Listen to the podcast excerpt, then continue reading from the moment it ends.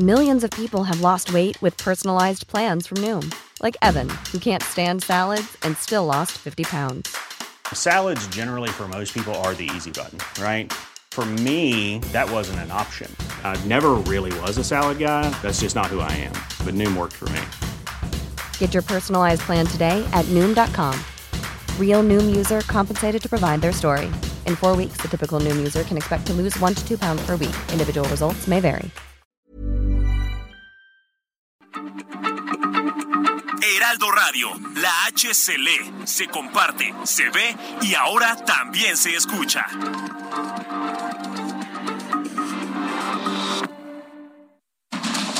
Inicia.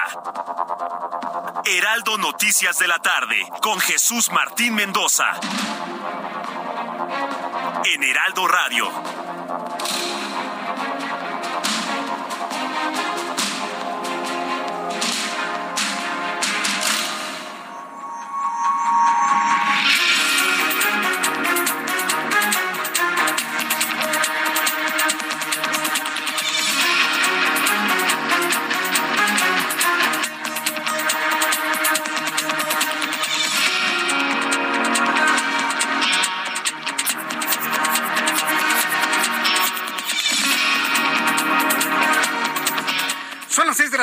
Con un minuto, hora del centro de la República Mexicana. Bienvenidos, muy buenas tardes. Iniciamos el Heraldo Radio de este día. Hoy es el 31 de agosto, es miércoles 31 de agosto del año 2022.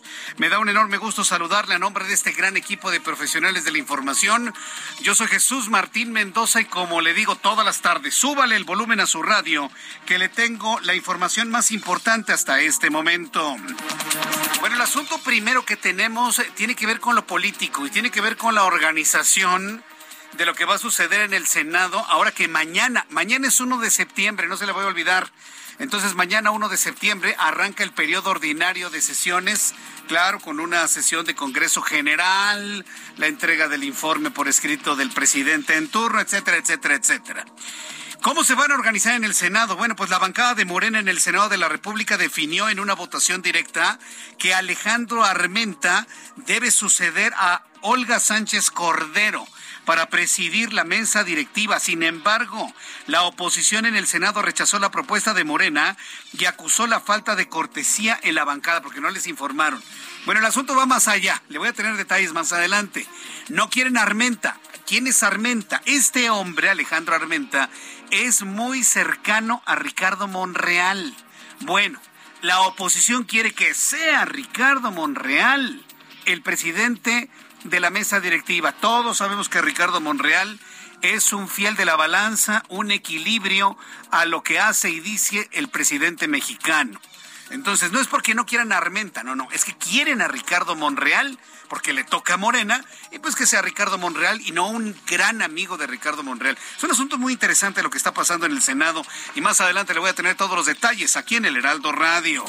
También le informo que el gobierno federal publicó el decreto para la creación, escuche usted esto, de IMSS Bienestar. ¿Cuál va a ser el objetivo de IMSS Bienestar? Darle atención a la población mexicana que no tenga seguro. ¿Qué, ¿A qué le suena? Pues es el seguro popular, señoras y señores con un objetivo meramente político, para que la gente diga, ay, me quitaron el seguro popular. Es que estaba lleno de corrupción. Ah, pero te voy a dar IMSS Bienestar, porque tú que no tienes seguro social, te voy a dar atención. Ay, sí, voy a votar por López Obrador. Eso es el único objetivo que tiene esto. ¿Sí? Pero pues es también un reconocimiento a la falta de atención médica. Regrese el seguro popular, señores, con el nombre de IMSS Bienestar y le van a dar atención a las personas que no tengan ninguna afiliación a alguna institución de servicios médicos. El mismo espíritu del Seguro Popular es lo mismo, pero distinto, ¿no?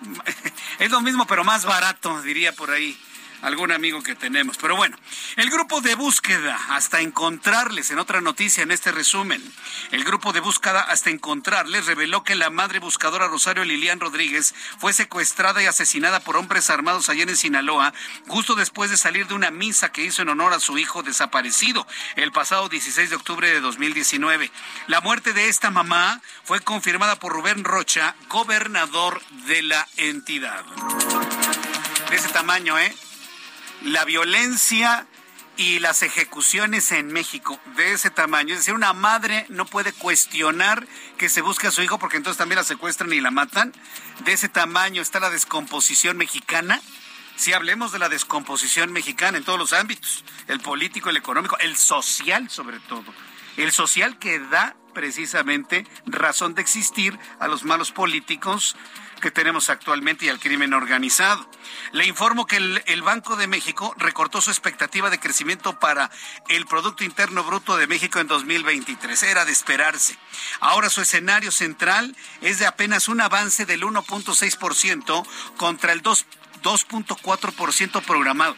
No bajó una centésima, ¿eh? O una décima, dos décimas, tres décimas. No, hombre para nada, casi un punto porcentual de retroceso, 0.8% para abajo la expectativa de, de crecimiento de México según el Banco Central.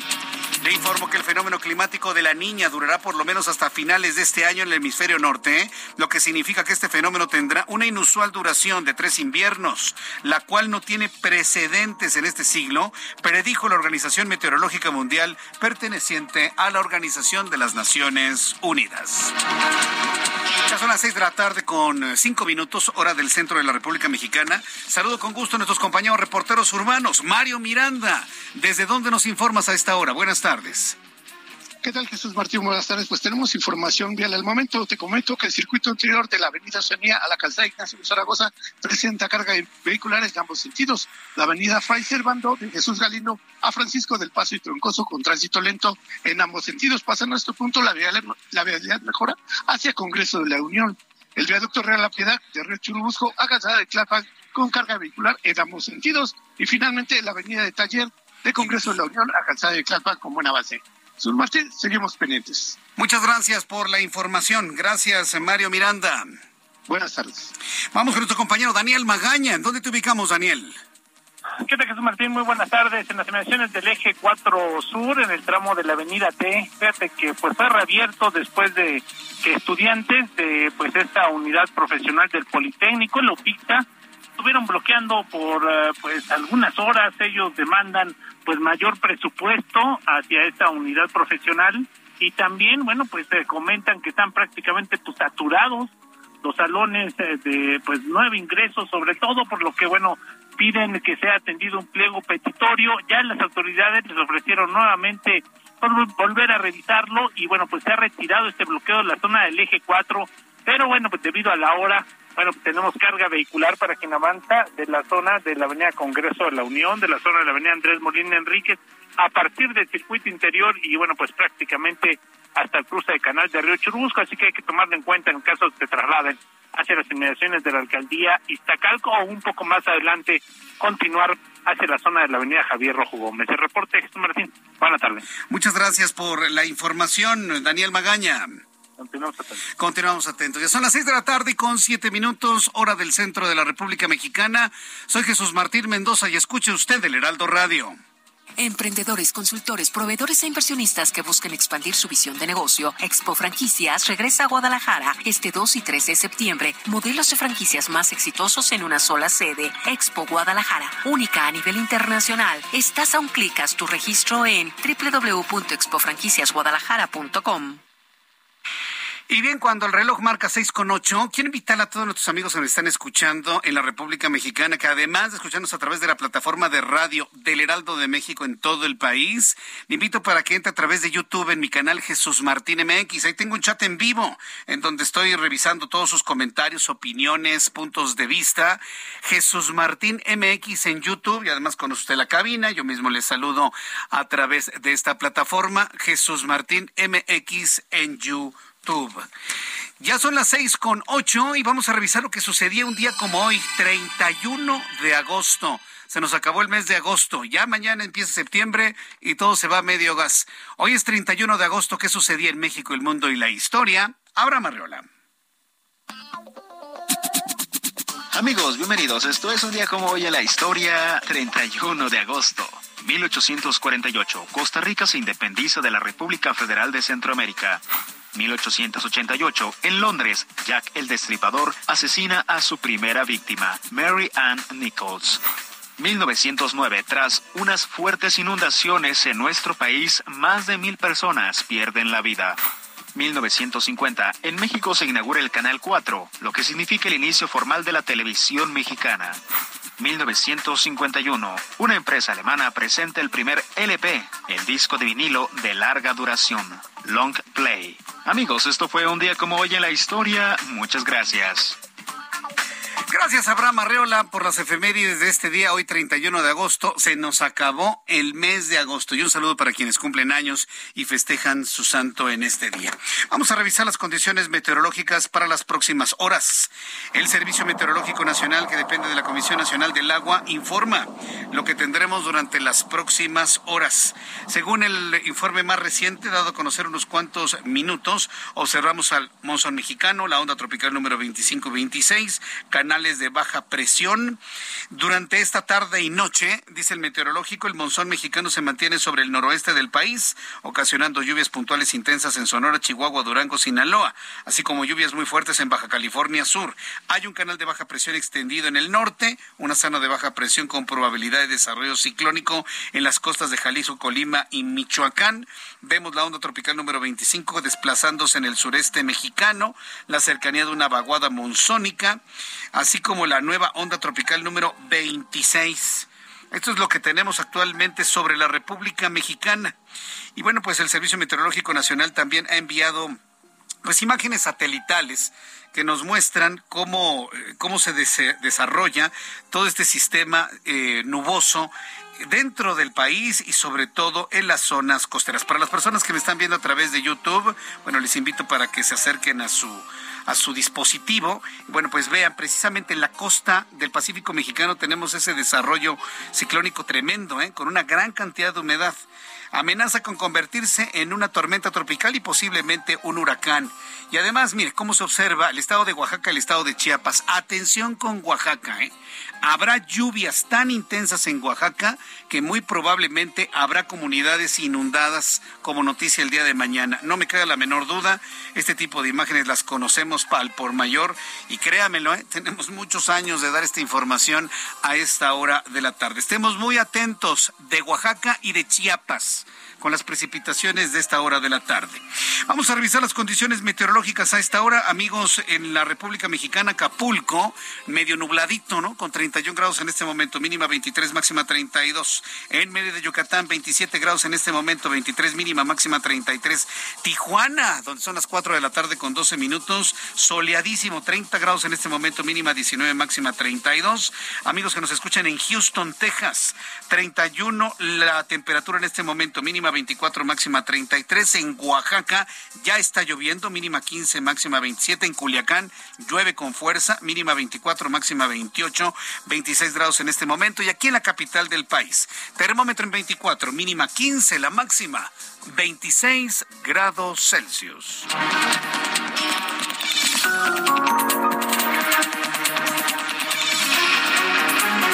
Las seis de la tarde con 13 minutos, seis de la tarde con 13 minutos, hora del centro de la República Mexicana. Si alguien le dice, si alguien le dice que en México no pasa nada, que todo está en calma, que estamos felices, felices, felices, eso no es cierto.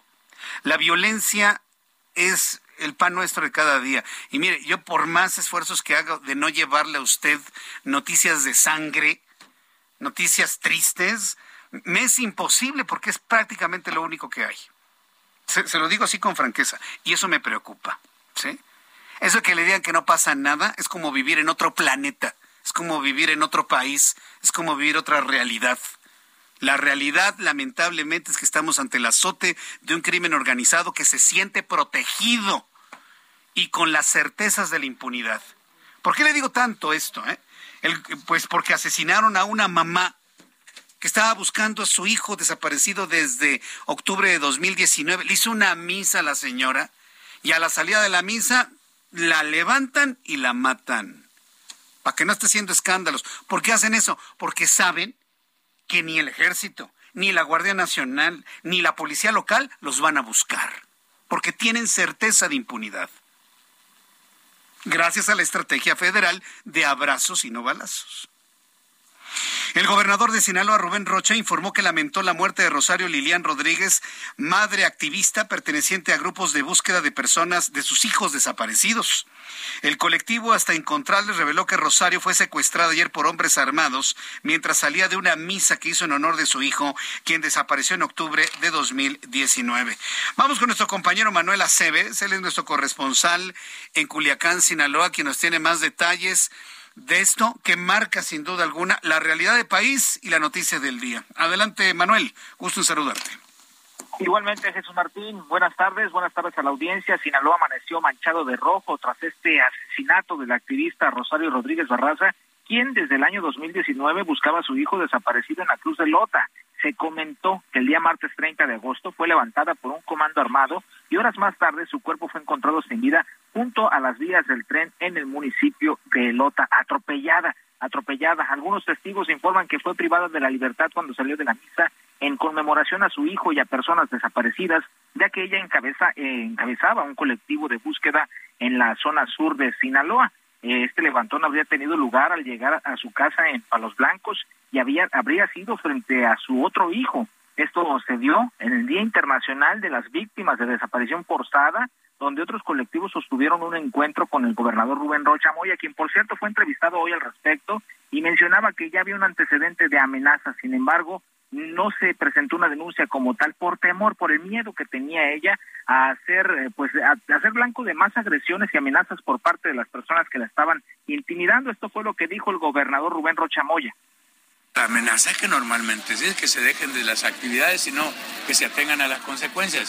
Entonces, este, ella, ella, eh, ella tuvo prudencia incluso en eso, porque ella cuidaba mucho a sus, a sus hijos, los que tiene todavía ahí, pero, pero hemos estado y vamos a seguir estando muy atentos de ello.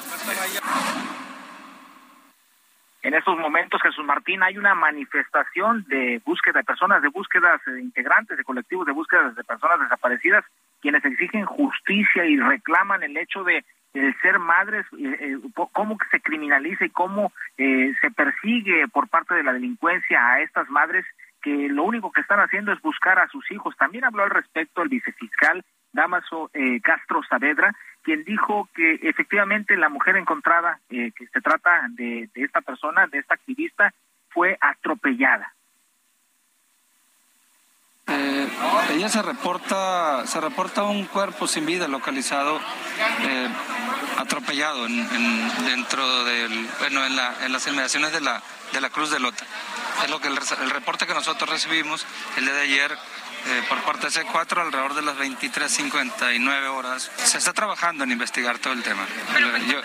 si fue encontrada en el, atropellada, con signos de atropellamiento.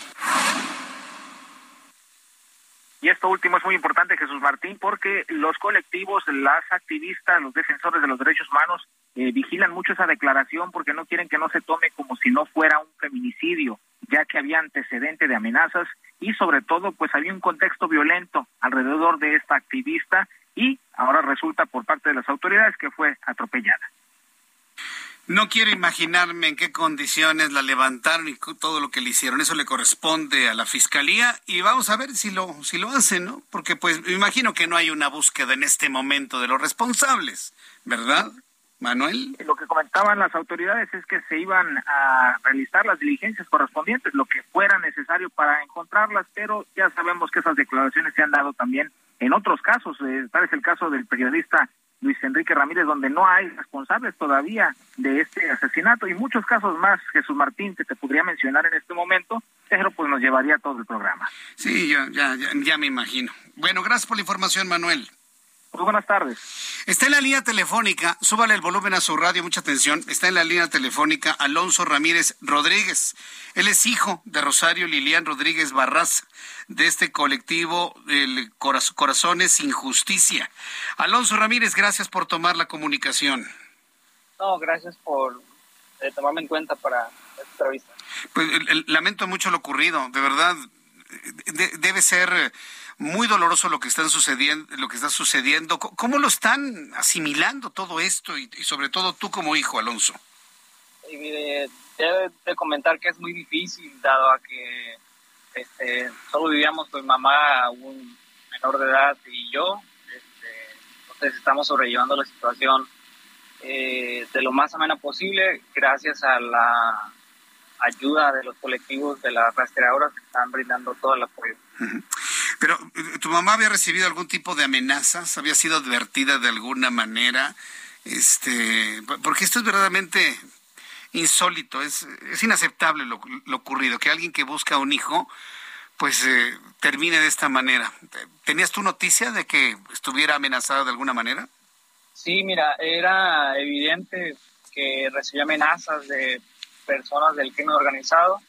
Este, en diferentes ocasiones eh, se supo que era amenazada constantemente.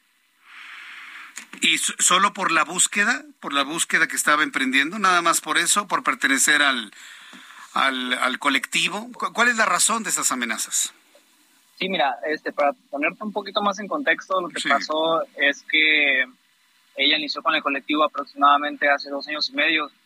Entonces, este, debido a que ella traía un este, ¿cómo puede decir? que a las personas del, del poblado de la Cruz de Lota abrían los ojos ante la situación tan grave que hay ahorita con las personas desaparecidas y que muchos no están tomando cartas en el asunto debido a que tienen miedo a las represalias que pudiera haber. Bien, ya hicieron las denuncias correspondientes. ¿Tú, tú crees, consideras, porque escuchábamos la voz del, del gobernador, pero aquí la pregunta es, ¿verdaderamente van a estar buscando a los, a los responsables de este asesinato o, no tienen mayor esperanza? este, todo el día me he pasado en trámites de papeleo. Eh, igual mi hermano hemos estado eh, dando una versión y otra vez y otra vez para no dejar pasar ningún detalle. No hemos estado hasta ahorita en el poblado aún. No sabemos qué tan estricto o riguroso se haya puesto la seguridad. Ojalá y sí se haya hecho algo al respecto, porque pues, la situación es algo grave. ¿Cuál va a ser tu posición a partir de ahora, Alonso Ramírez Rodríguez? ¿Te vas a unir al colectivo? ¿Ya estás en el colectivo? ¿Continuará la obra de tu mamá? Eh, es algo que debo pensar, porque la situación, como te comento, en poblado de la Cruz de Lota es algo crítico en cuanto a seguridad. Eh, creo que por lo pronto sería retirarme por un tiempo y posterior continuar con el legado de mi madre. Alonso Ramírez, agradezco doblemente la entrevista, sobre todo porque son datos muy interesantes para el público y, es doblemente porque entiendo que esto está tan reciente que todavía el dolor de la pérdida que has tenido está, está en tu mano, está en tu corazón. Eh, lo lamentamos de verdad mucho y esperemos en el futuro que las cosas mejoren en esta y en toda la República Mexicana. Gracias, Alonso Ramírez, por tomar esta comunicación. gracias a ustedes por tomarme en cuenta. Hasta luego, que te vaya bien. Alonso Ramírez Rodríguez del hijo de la mujer asesinada. Lo escuchó usted aquí en el Heraldo Radio, en toda la República Mexicana. Qué valor, qué interesa, qué fortaleza, pero al mismo tiempo, qué decisión. Yo me voy a ir de aquí. O sea, prácticamente es lo que nos dijo. Yo voy a tomar un tiempo porque la situación está muy crítica. Y mire que dijo crítica, yo creo que por respeto a no utilizar la palabra clarísima que usted ya la sabe, porque aquello está de la patada en cuanto a seguridad. Entonces ha tomado una decisión de pues, prácticamente no continuar con las búsquedas. Pues ¿cómo? Le mataron a su mamá. Le desaparecieron a un hermano. No, no, no, no, no. Si, le digo que hay quienes viven en una burbuja y en una isla, ¿eh?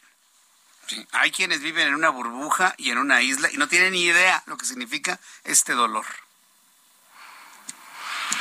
Son las seis de la tarde con 23 minutos, hora del centro de la República Mexicana. Otra de las noticias que han marcado el día de hoy es el anuncio que hizo el presidente mexicano en la toma de una decisión a manera de decreto. Mire, para no llenarlo de palabras, el presidente mexicano se ha dado cuenta que cometió un gravísimo error al desmantelar el sistema de salud mexicano.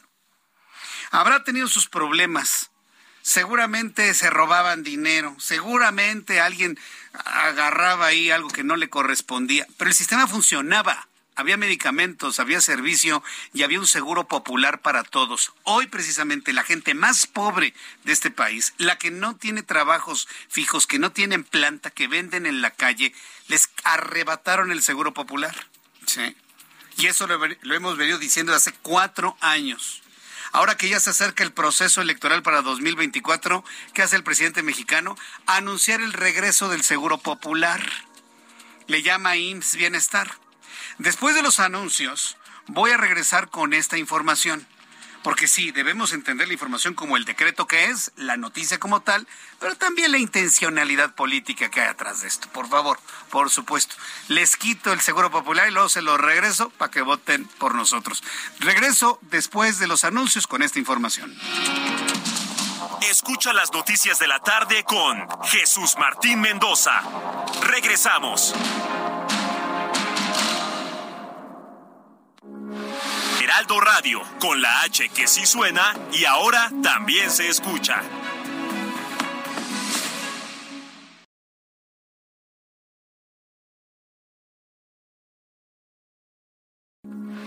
Heraldo Radio, con la H que sí suena y ahora también se escucha. Continúa Heraldo Noticias de la tarde con Jesús Martín Mendoza.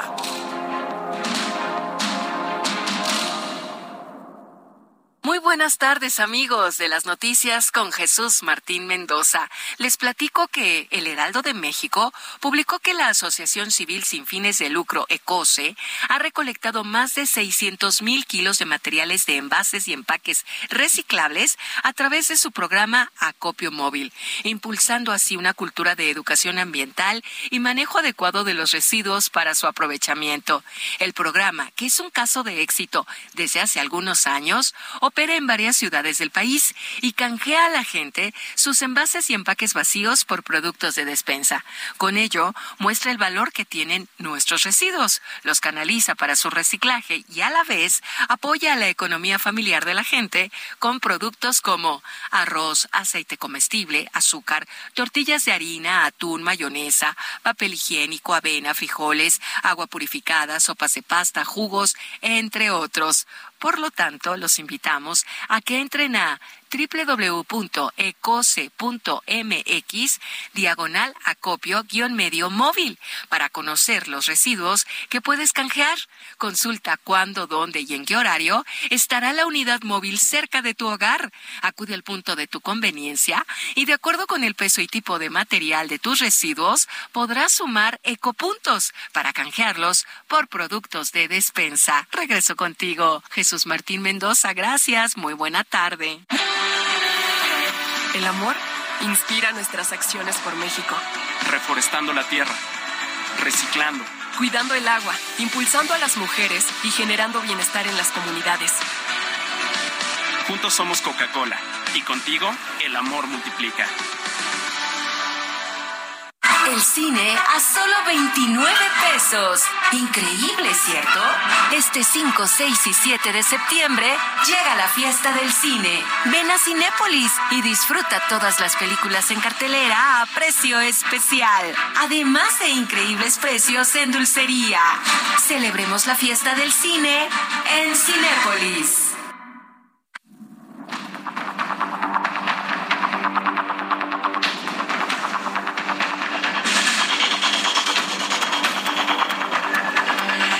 Las 6 de la tarde con 32 minutos, hora del centro de la República Mexicana. Escucha usted el Heraldo Radio. Yo soy Jesús Martín Mendoza con toda la información. Si me quiere dar algún comentario de lo que acaba usted de escuchar, ahora que entrevistamos a Alonso Ramírez Rodríguez, mamá de la mujer asesinada por el crimen organizado, una buscadora de, de su otro hijo.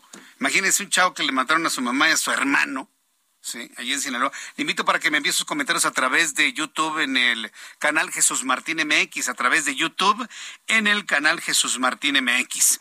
Quiero informar que el presidente Andrés Manuel López Obrador designó a Pablo Daniel Tadei como director de Litio MX, esta empresa que pretende de alguna manera ser el nuevo Pemex, por decirlo, para entender en cuanto al tamaño de la empresa y objetivo de la misma. Va a ser eh, Pablo Daniel Tadei Arriola, el director de Litio MX, empresa que dependerá de la Secretaría de Energía. Esta mañana el presidente aseveró que esta iniciativa será similar a la de la Comisión Federal de Electricidad y Pemex, las cuales son dependientes del Estado y agregó que Tadei está terminando su doctorado en Harvard. A ver, presidente, ¿no que los que estudian en el extranjero estudian para ladrones? Punto número uno. Es un incongruente. Usted dice en las mañaneras, no que los que estudian afuera, estudian, estudian para ladrones, para rateros, para corruptos. Usted lo dijo. Y hoy sale con que, ay, es que Tadei está terminando su doctorado en Harvard. Qué bien por el chavo, ¿eh? Qué bien que esté estudiando Harvard. Pero son o no son. Son o no son. Defínase, presidente o va a optar por gente que verdaderamente estudie en instituciones de gran prestigio a nivel internacional, o va a decir que son unos aspiracionistas y corruptos. Porque si vamos a su primera definición, entonces Tadei es un corrupto y es un aspiracionista. Y además, le voy a decir cuál es el, el principal problema. Pablo Daniel Tadei Arriola es hijo del delegado de la Secretaría del Bienestar en Sonora, Jorge Tadei, y aparentemente esa fue la conexión para que el mandatario lo nombre. ¿Cómo se llama cuando alguien contrata a la familia de sus empleados? ¿Cómo se llama eso? A ver, dígalo con fuerza para que se escuche hasta el Palacio Nacional. Se llama nepotismo, presidente. Meter a la familia, a la familia de sus trabajadores se llama nepotismo. Y yo recuerdo que usted prometió que ya no iba a haber nepotismo en el gobierno. Y hay que decirlo. Porque mis colegas leen la nota y ahí se van a lo siguiente, ahí no se vayan a enojar en el Palacio Nacional. No, si tenemos que decirlo, eso que está haciendo con Litio MX, que debo también reconocer, me parece una mejor idea que sea otra persona y no el gobernador de Sonora quien coordine esa empresa, pero ¿en qué cayó? ¿En el hijo de su superdelegado en Sonora? Eso se llama nepotismo aquí en China. ¿Y el nepotismo qué es? Claro, corrupción. El nepotismo es corrupción. Tadei Arriola es ingeniero industrial y de sistemas por la Universidad de Sonora. Muy bien por él, por el chavo bastante bien. Él no tiene problema. Es un joven que estudia y seguramente es un hombre muy talentoso. Pero tiene un conflicto de interés. Su papá es superdelegado y eso es nepotismo, señoras y señores. De 2015 a 2017 realizó la maestría en sistemas sustentables, mientras que estudiaba su posgrado, fue parte del programa del desarrollo sostenible del planeta de la ONU. En 2018 fue aceptado en el doctorado en salud medioambiental de la Universidad de Harvard. Ha trabajado para la maquiladora Tico Electronics y en proyectos que incluyen energía termosolar. Su trabajo se ha enfocado a la fotovoltaica, balance energético y prospectivo energético en Sonora, su estado natal. Ese es este joven Pablo Daniel Tadea Arriola. ¿Sabe qué? Se está equivocando el presidente. Yo lo pondré como secretario de Energía en lugar de la señora Nale. Yo quitaría a Nale y pondría a Tadei con estas credenciales. Yo, yo si fuera presidente de México. Yo pondría a Tadei como quitaría a la señora Nale, la, regresaría, no sé, al Senado, a la Cámara de Diputados, con donde sea, ¿no? Y pondría a este joven como secretario de Energía. Con estas credenciales yo lo haría. Pero lamentablemente yo no lo veo al joven porque tiene conflicto de interés, porque su papá ya es empleado de López Obrador y eso se llama nepotismo aquí en China. Bien, en otras noticias, este miércoles la oposición en el Senado rechazó la propuesta de la bancada de Morena para que Alejandro Armenta, escuche usted cómo se están poniendo las cosas en el Senado, Alejandro Armenta sea el presidente de la mesa directiva del Senado. El coordinador del PAN, Yulén Rementería, dijo que el bloque de contención no está en condiciones de poder respaldar esta propuesta. Misael Zavala está en el Senado. Adelante, Misael, ¿cómo van las cosas y la discusión en este lugar? Jesús Martín, buenos, buenas tardes. Efectivamente, pues desde la mañana un eh, Senado muy movido el día de hoy, debido a que Morena pues eligió con 36 votos y 28 en contra al senador Alejandro Armenta Mier como su candidato para presidir la mesa directiva del Senado. Armenta Mier es uno de los senadores cercanos al presidente de la Junta de Coordinación Política, Ricardo Monreal, por lo que pues también el senador Zacatecano se apunta a un triunfo. Esta elección se dio únicamente entre Armenta y también Higinio Martínez, quien también pues recientemente, como es bien conocido, perdió la interna por la gubernatura al por la candidatura a la gubernatura del Estado de México frente a Delfina Gómez. Y tras el electo, Alejandro Armenta sostuvo que hoy mismo buscará el acercamiento con el presidente Andrés Manuel López Obrador. Pero ¿qué te parece si vamos a escuchar cómo lo dijo Alejandro Armenta?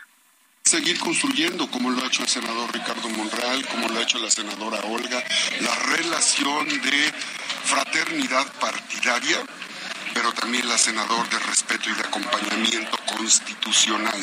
El poder dinama del pueblo y se divide en ejecutivo, legislativo y judicial para su aplicación y para el respeto pleno de los derechos humanos de los mexicanos.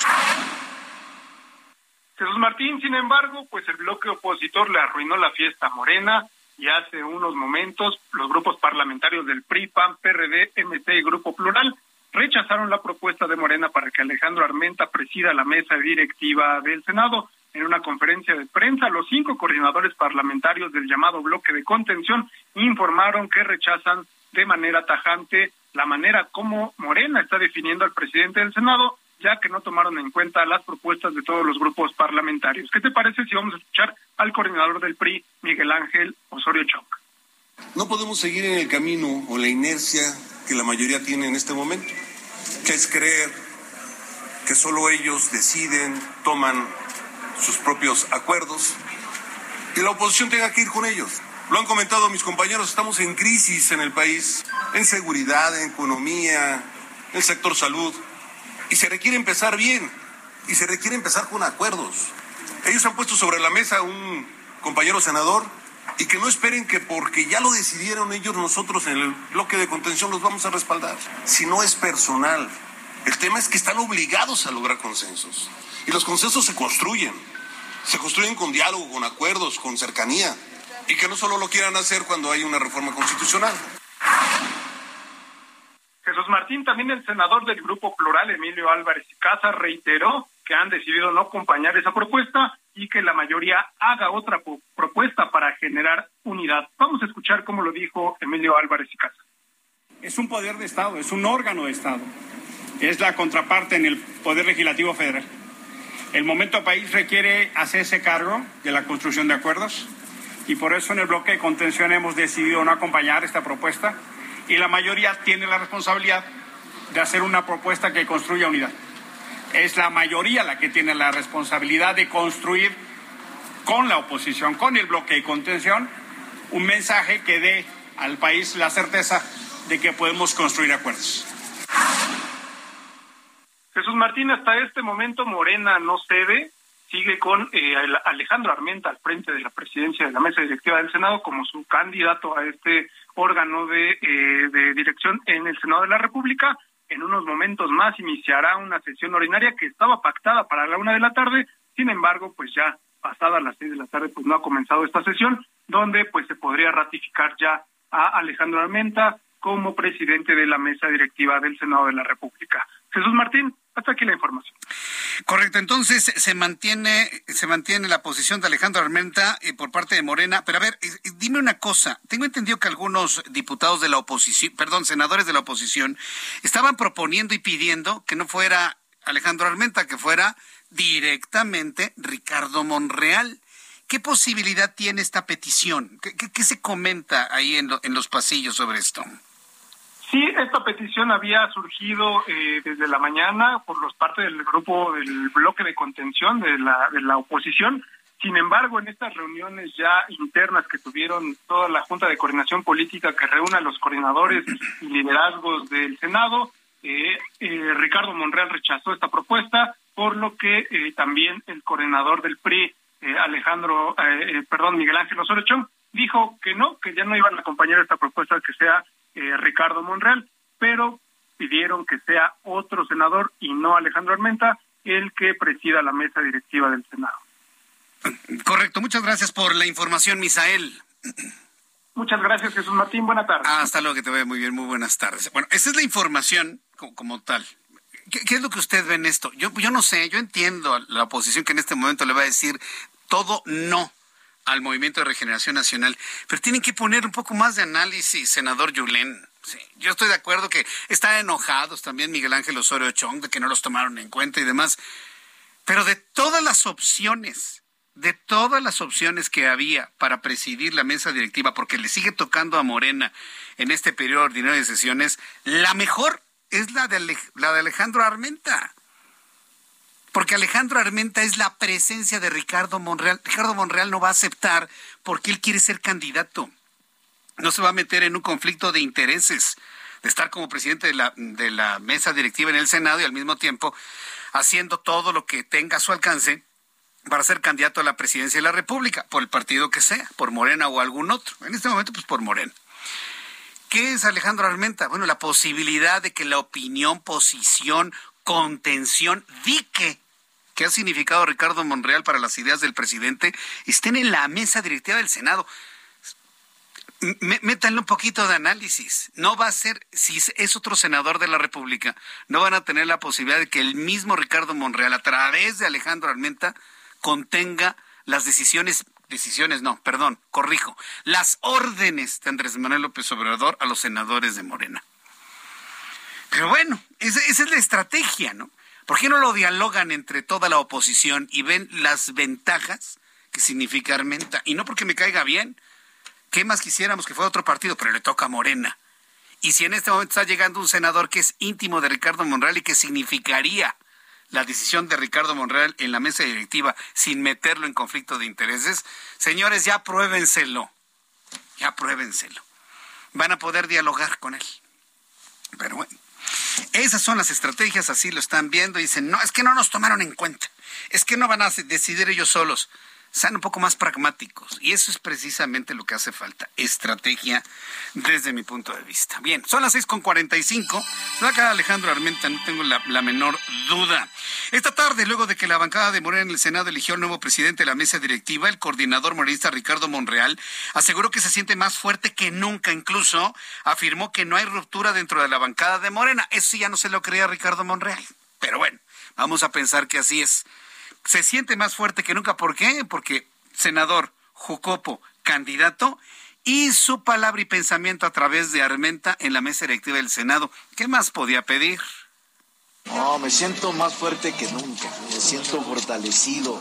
Mis compañeros refrendaron su compromiso conmigo, me apoyaron, me respaldaron y este proceso eh, que hoy surge, me siento con mucha fuerza, me siento como el arma secreta de, quien ya sabe. Bien, pues esto es lo que dijo Ricardo Monreal. Estaba muy contento. Pues sí, pues sí ya le, ¿por qué está contento por lo que le digo? Imagínense, presidente de la Jucopo, senador por Morena, tiene a su amigo en la mesa directiva y además haciendo campaña para ser candidato a la presidencia de la República, pues todo redondo para él. Tengo en la línea telefónica Javier Márquez, él es politólogo, socio de la firma Buendía y Márquez y cofundador de la consultora Oráculos. Me da mucho gusto saludarlo, Javier Márquez, bienvenido. ¿Cómo está? Muy buenas tardes. ¿Qué tal, Jesús Martín? Buenas tardes. Un gusto estar contigo y con tu auditorio. Hace algunos días, algunas empresas encuestadoras sacan porcentajes de aceptación del presidente de la República. Y también entiendo que Oráculos ha hecho los mismos ejercicios para saber cuál es la aprobación del presidente. Para muchos sorprende que se mantenga en niveles superiores al 60% y un rechazo del 34%. Mucha gente a través de las redes sociales insiste en no creer esto pero parece que las encuestas siguen insistiendo en que tiene una gran aprobación. ¿Cómo se explica este porcentaje luego de todo lo que hemos visto a lo largo de estos cuatro años? Es correcto, Jesús Martín. Bueno, estos últimos días, dada que, dado que estamos en la antesala del informe de gobierno del presidente Andrés Manuel López Obrador, pues las encuestadoras empiezan a publicar resultados de aprobación presidencial, es donde se dirige mucho la atención y efectivamente lo que estamos observando es eh, que la mayoría de las empresas tienen ahorita actualmente todas una aprobación mayor de 60% para el mandatario. Lo que hacemos en Oráculo es Martín es tratar de recopilar todas las encuestas y obtener una especie de promedio para saber en qué niveles se encuentra la aceptación del gobierno de Andrés Manuel. Tenemos efectivamente en este momento 62% de aprobación y 33% de desaprobación. Ahora bien, Jesús Martín, déjame tomar un poco tu comentario. Efectivamente, además de la aprobación presidencial, la mayoría de las encuestas además pregunta a los encuestados cómo evalúan al presidente en diversas áreas específicas de gobierno. Por poner un ejemplo es cómo cree que está haciendo su trabajo López Obrador en términos de inseguridad, de economía, de combate a la corrupción y otros rubros que también hay. Eh, lo, que, lo que se observa es que muchísimos encuestados tienden a calificar en estos rubros al gobierno en un porcentaje sensiblemente menor que la aprobación presidencial. Con esto quiero decir que si 62% piensa en promedio que aprueba el presidente, la gran mayoría le otorga evaluaciones positivas en áreas de gobierno que están debajo de ese porcentaje. Ahora bien, ¿a qué se debe? Bueno, primero quería eh, quisiera poner sobre la mesa esto, Jesús Martín. La aprobación de López Obrador en estos momentos, con excepción de la de Peña Nieto, se encuentra en, en, rangos típicos de la aprobación presidencial. Si dejamos fuera a Enrique Peña Nieto, la verdad es que la mayoría de los presidentes se encontraban en esta altura del sexenio en aprobaciones de entre 55 y 60%. Es decir, la primera clave para leer las encuestas de aprobación presidencial es notar el presidente López Obrador se encuentra en estos momentos en rangos típicos. En, rangos promedio. Es decir, en e, a estas mismas alturas del sexenio de Enrique Peña Nieto tenía casi un 60%, Felipe Calderón igual, Vicente Fox igual. Es decir, no, no hay un cambio en eso. Entonces la diferencia sería que ese dato no se mediatizaba tanto como ahora lo, lo expone el presidente de la República. Esa sería la razón. Correcto. Yo, yo diría que sí, la, las personas estamos más atentas a estos indicadores. Solamente vuelvo a insistir, con excepción de Enrique Peña Nieto, que en estos momentos tenía 25% de aprobación este, a ah. estas alturas del sexenio, todos los demás presidentes sí gozaban de esa aceptación. Probablemente viene de dos, eh, existen dos causas por las cuales muchos se sorprenden al escuchar este dato. El primero, como bien dice, está más mediatizado el, el dato de aprobación. Y segundo, creo que nuestra referencia inmediata es Enrique Peña, que bueno, pues a estas alturas sí tenía un tropiezo en el apoyo que le brindaban los ciudadanos. Sí, correcto. Ahora bien, hablemos exclusivamente del presidente y de sus decisiones, sobre todo en el tema de la seguridad en, donde yo no creo que exista un mexicano que pueda seguir justificando que a un delincuente se le abrace y no se le juzgue por principio de cuentas. ¿Es real ese, más de 60% que tienen? ¿No es algún tipo de, de pues no sé, de, ilusión mediática? Porque bueno, si uno, por ejemplo, revisa lo que se opina en diferentes entidades de la República en sus redes sociales, pues uno nota, uno nota una gran desaprobación y una terrible crítica hacia el presidente de la República. Y luego cuando salen estos, estas encuestas, sale muy bien evaluado. Yo pregunto, ¿dónde están esos mexicanos que evalúan hacia el presidente de México? Déjame ponerlo en este, de este modo, Jesús Martín. Tienes, tienes razón, de hecho inseguridad es el rubro en el que peor se evalúa el gobierno. Voy a, voy a transmitir un dato de una encuesta que publicamos el día lunes en el Universal, en la empresa Wendy Márquez. Solamente 25% de los encuestados creen que la seguridad ha mejorado o sigue igual de bien que con respecto a un año. Es decir, las personas sí tienden a evaluar muy críticamente el trabajo de López Obrador, como te decía, en ciertas áreas, pero mantiene una aprobación muy estable. Déjame entonces darte dos datos aquí. El primero es que si bien la aprobación de López Obrador con respecto a sus antecesores no es muy grande, en lo que sí se caracteriza es que ha sido sumamente estable, Jesús Martín. Tenemos desde mayo de 2020, desde febrero de 2020, que la aprobación presidencial de López Obrador se ha movido en el rango de entre 60 y 65% de manera sumamente estable. Bueno, voy a conectarlo con lo siguiente, con lo que, eh, con lo que planteabas en el tema de seguridad. ¿Cómo es posible que las personas evalúen mal temas como la inseguridad o combate a la corrupción, pero aprueben mayoritariamente al presidente? La respuesta, creo, Jesús Martín, es que estamos en un contexto de eh, polarización donde el presidente es una figura de la cual todos tenemos una opinión con gran intensidad. Lo que sabemos en opinión pública es que cuando las personas mantienen opiniones que son muy intensas sobre un tema, es muy difícil que cambien de opinión con respecto a ese tema. Por ejemplo, el aborto. Lo que está ocurriendo con la aprobación presidencial es que todos tenemos una opinión muy intensa sobre el personaje de Andrés Manuel López Obrador y es muy probable que las cifras de aprobación presidencial estén reflejando esa opinión del presidente y no tanto la evaluación de sus acciones de gobierno. Eh, yo no tengo duda de eso. Y esa es la pregunta, porque aquí el asunto no es tanto el presidente, sino por qué está pensando así la sociedad, por qué no están observando sus resultados como servidor público, como administrador que le pagamos con nuestros impuestos, y, lo ven como, como como rockstar, como figura de televisión, como figura de cine. ¿Por qué hay esa disociación de lo que tendría que ser un servidor público y sus resultados, que no los hay? Y, lo ven como una figura mediática. ¿Por qué hay ese, ese fenómeno en el pensamiento social? Fíjate que en realidad la medición de aprobación presidencial ha tenido esta debilidad, llamémoslo de este modo. Y voy a ponerte dos ejemplos. Uno ocurrió también en Estados Unidos durante la presidencia de Trump. Trump también, aunque tenía aprobaciones menores a las que registra Andrés Manuel, también mantenía una aprobación sumamente estable durante su periodo como presidente. Esto se debía a la polarización. Ahora déjame darte un ejemplo de México.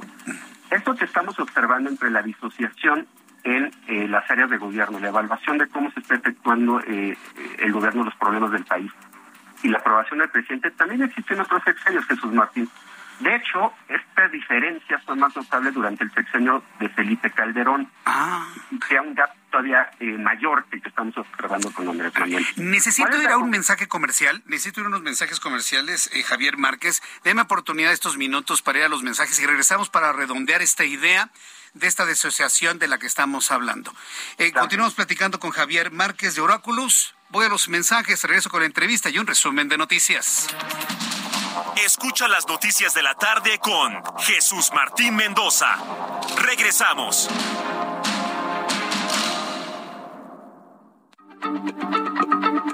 Heraldo Radio, la H se lee, se comparte, se ve y ahora también se escucha.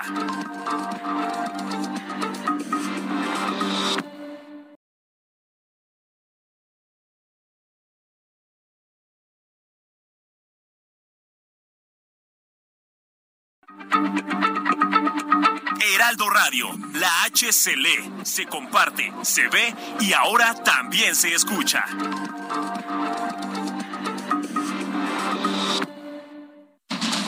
Continúa Heraldo Noticias de la tarde con Jesús Martín Mendoza.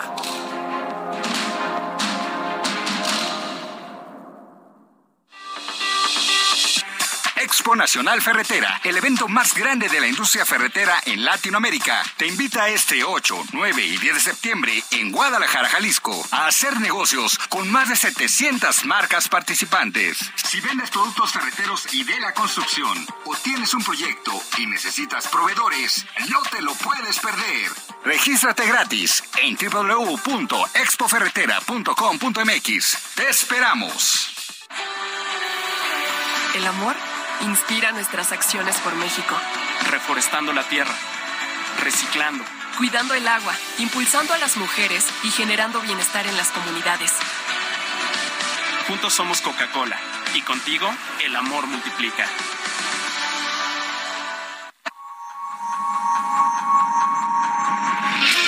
Continuamos cuando son las 7 con 1, las 19 horas con un minuto hora del centro de la República Mexicana. Le invito a todos nuestros amigos que nos escuchan en el país, bienvenidos a quienes sintonizan a partir de este momento el Heraldo Radio, a que también me escuche a través de YouTube en el canal Jesús Martín MX, canal Jesús Martín MX en YouTube. Estoy conversando con Javier Márquez, politólogo, socio de la firma Buendía y Márquez y cofundador de la consultora Oráculos, y nos estaba ahora que mañana Andrés Manuel López Obrador presenta su informe de gobierno, pues tratar de entender por qué algunas encuestas lo siguen poniendo en aprobaciones superiores al 60%.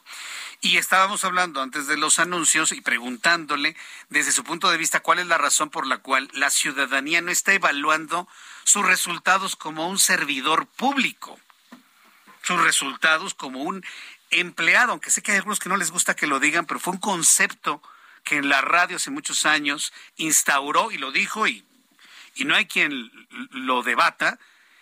Eh, José Gutiérrez Vivó, ¿se acuerda usted de Gutiérrez Vivó? Él decía que los presidentes de México son nuestros empleados y yo sí lo creo porque les pagamos con, con, nuestro, con nuestros impuestos. ¿Por qué no se evalúa al actual presidente desde el punto de vista de resultados como servidor público y se le evalúa desde otros, otros ámbitos? Javier Márquez, estábamos en, en el análisis y en la explicación de esto. Adelante, por favor. Así es, Jesús. Yo lo pondría de dos modos. El primero es, como te platicaba, López Obrador está cercano a otros presidentes, con excepción de Peña Nieto, en sus niveles de aprobación. Ahora bien, déjame complementar esta observación con otra. Normalmente los mandatarios mexicanos suelen tener una, una aprobación sustantivamente mayor que la de sus homólogos en otros países. Lo que se ha estudiado en México es que parece ser que los mexicanos tenemos un cerdo de aquiescencia. Esto quiere decir que cuando le preguntamos a alguien sobre otra persona solemos calificarla de manera positiva más de lo que harían eh, ciudadanos de otros países. Creo que esa sería una primera clave, pero la segunda, que es la más importante, es no es que los ciudadanos se resistan a admitir fallas en el quehacer gubernamental del gobierno. Todas las encuestas incluso manteniendo los niveles de aprobación mayores al 60%, lo que reflejan es que se ha deteriorado la opinión que tienen los ciudadanos del hacer en las áreas de gobierno de López Obrador, como bien lo mencionaba. Entonces, los ciudadanos no se resisten a admitir esas fallas, lo observan, las encuestas lo registran. Lo que ocurre es que los ciudadanos tienen opiniones intensas y bien definidas sobre el presidente, de modo que incluso admitiendo que existen problemas en las áreas de gobierno, esto no modifica sustancialmente la aprobación presidencial. En esto solamente agregaría algo. Creo que la comunicación del gobierno ha sido muy, muy eficaz en poner en claro y enunciar cuál es su posición y diferenciarse muy claro con respecto a sus interlocutores en la oposición.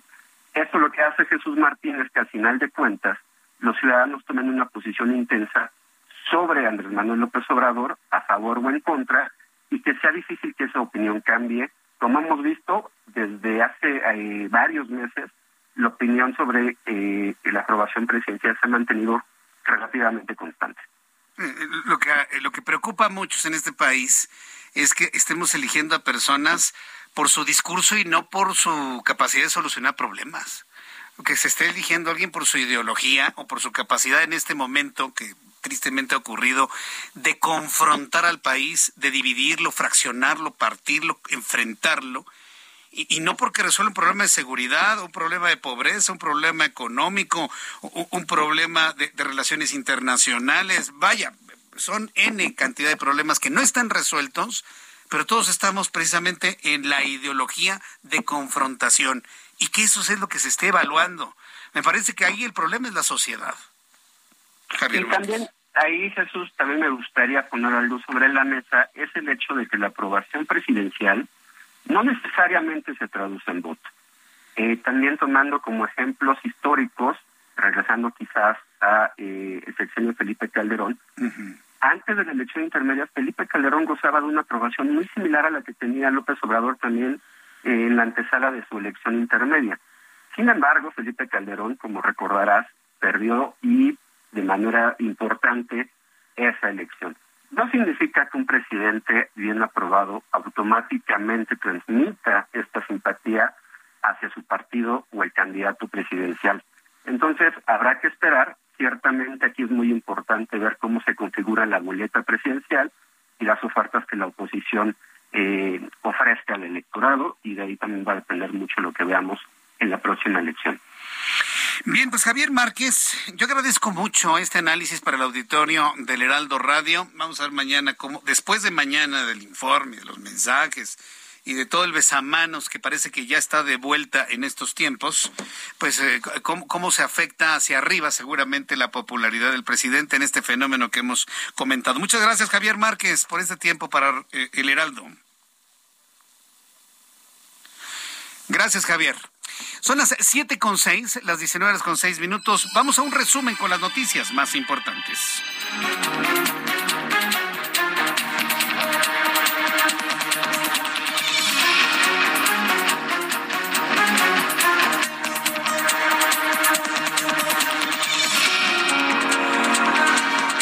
Resumen de noticias. Aquí en el Heraldo Radio le informo, el politólogo Javier Márquez dio a conocer en entrevista hace unos minutos que la aprobación del 62% del presidente mexicano está en un rango promedio respecto a las administraciones anteriores, con excepción de la de Enrique Peña Nieto. Pero si usted revisa todas las administraciones anteriores, Felipe Calderón, Vicente Fox, eh, Ernesto Cedillo Ponce de León, Carlos Salinas de Gortari, Todas están en el mismo promedio, es típico, es decir, no hay nada extraordinario que decirlo, pero ahora tiene más relevancia porque está mediatizado, porque hasta el mismo presidente dice, ¿ya vieron cómo me aprueban y ya vieron cómo me quieren? Además de que esta referencia inmediata es Peña Nieto, que en el mismo periodo tenía una menor aprobación. Agregó que en temas de seguridad el presidente actual solo tiene una aprobación del 25% y así lo reveló nuestro invitado del día de hoy. La aprobación de López Obrador en estos momentos, con excepción de la de Peña Nieto, se encuentra en, rangos típicos de la aprobación presidencial. Si dejamos fuera a Enrique Peña Nieto, la verdad es que la mayoría de los presidentes se encontraban en esta altura del sexenio en aprobaciones de entre 55 y 60%. Es decir, la primera clave para leer las encuestas de aprobación presidencial es notar el presidente López Obrador se encuentra en estos momentos en rangos típicos. Se encuentra en rangos típicos, lo dijo nuestro invitado del día de hoy. Además, le informo en este resumen que Ignacio Mier, coordinador de la bancada de Morena en la Cámara de Diputados, será el nuevo presidente de la Junta de Coordinación Política de la Jucopo de dicho organismo con lo cual sustituye a Rubén Moreira, líder de la bancada del PRI, quien ejerció ese cargo con anterioridad. En más de este resumen de noticias, bueno, pues en más de este resumen de noticias le informo que la Secretaría de Salud informó que en las últimas 24 horas se registraron 5.654 nuevos casos de COVID-19, presentando una ligera disminución con respecto a días anteriores. Los fallecimientos a consecuencia del COVID fueron 38, los casos activos estimados 27.597. La Asociación de Zoológicos, Criaderos y Acuarios de México informó que desde el desde el rescate de los felinos de Black Jaguar, White Tiger, se han reubicado 118 ejemplares en toda la República Mexicana, pero aún quedan 59 felinos que están a la espera de poder ser trasladados.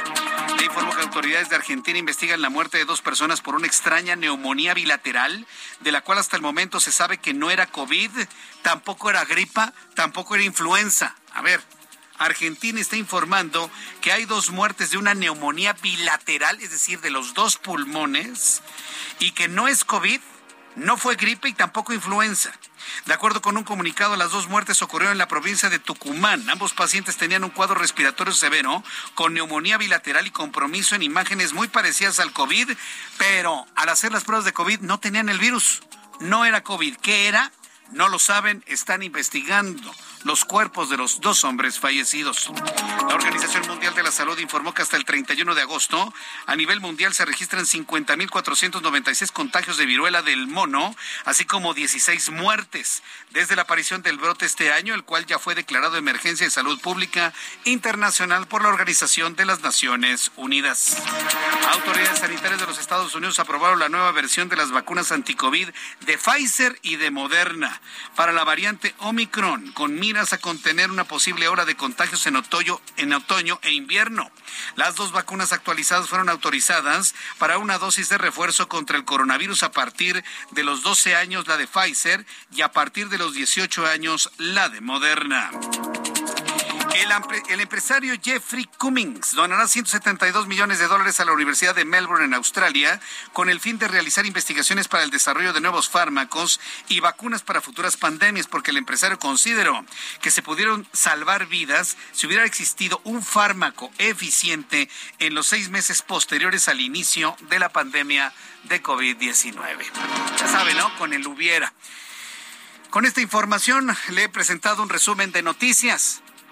Y bueno, pues vamos a estar eh, muy atentos. En este momento, en la Cámara de Diputados, mucha atención, vamos a la Cámara de Diputados, hemos estado muy atentos de lo que sucede en el Senado.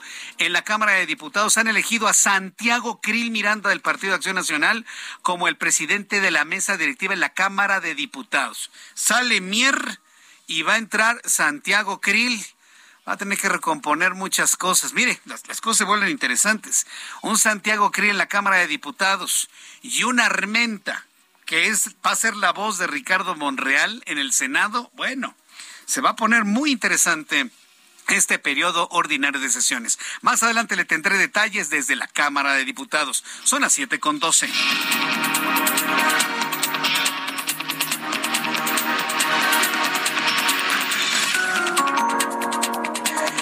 Son las siete con doce, las siete con doce, hora del centro de la República Mexicana. Vamos con nuestros compañeros reporteros urbanos, periodistas especializados en información de ciudad. Empiezo con mi compañero Mario Miranda. Adelante, Mario, ¿en dónde te ubicamos? ¿Qué tal, Jesús Martín? Buenas tardes. Pues nos encontramos en el anillo periférico al cruce con el eje 5 Sur San Antonio, donde en estos momentos encontraremos carga vehicular para los amigos automovilistas que se dirigen a la zona de Barranca del Muerto, Las Flores o la Glorieta de San Jerónimo. En el sentido opuesto del anillo periférico en dirección al norte, la vialidad es aceptable para los automovilistas que se dirigen hacia la zona de Constituyentes, Paseo de la Reforma, Las Palmas o Calzada Legaria. El eje 6 sur en dirección a la Avenida de los Insurgentes y al eje central encontraremos carga vehicular. Y finalmente el eje 5 sur San Antonio de Insurgentes a Revolución con vialidad aceptable. Jesús Martínez, seguimos pendientes. Gracias, muchas gracias por la información, Mario Miranda. Buenas tardes. Hasta luego, vamos con mi compañero Daniel Magaña. Adelante, Daniel, ¿dónde te ubicas? Adelante, Daniel. En unos instantes voy a tener comunicación con Daniel, ya lo tenemos en la línea. Vamos con mi compañero Daniel Magaña, quien nos, que nos informa, bueno, en unos instantes, es que se cortó, ya sabe cómo son las cosas. Pero miren, del tránsito que tenemos actualmente en el Valle de México, y esto sirve inclusive para las personas que nos visitan de otras partes de la República Mexicana, bueno, pues el dolor de cabeza todos los días es el viaducto. Así que para nuestros amigos que me están escuchando en el viaducto Miguel Alemán, desde el periférico a la altura de Tacubaya, ¿quieren ir al, al aeropuerto? Ármense de valor, se van a tardar casi dos horas. Sí, no, todo, todo el viaducto está como un, un embotellamiento, todo. No se salva un tramo. Si no lo ha tomado el viaducto, no lo voy a tomar. No se salva un tramo. El viaducto desde Tacubaya, donde está esta, esta vueltita, ¿no? Que lo lleva ahí muy cerca de los tacos del borrego viudo, digo, como referencia. Y si quiere seguir usted hasta el aeropuerto por el viaducto, búsquele por otro lado, porque ahí por lo menos se va a armar unas dos horas. Todo el viaducto está taponeado. Ya una vez que llega a la desviación del circuito interior, bueno, pues ahí ya las cosas cambian de manera significativa. Pero en el circuito interior, a la altura de la raza, hay varios accidentes automovilísticos que también mantienen esa vialidad totalmente cerrada. Son las siete y cuarto. Emprendedores, consultores, proveedores e inversionistas, todos reunidos este 2 y 3 de septiembre en Expo Franquicias Guadalajara. Las franquicias más exitosas del mercado en una sola sede. Regístrate en www.expofranquiciasguadalajara.com y vive la experiencia. Hashtag Expo Franquicias Guadalajara 2022. Conferencias y más al registrarse. Bien, pues continuando con la información.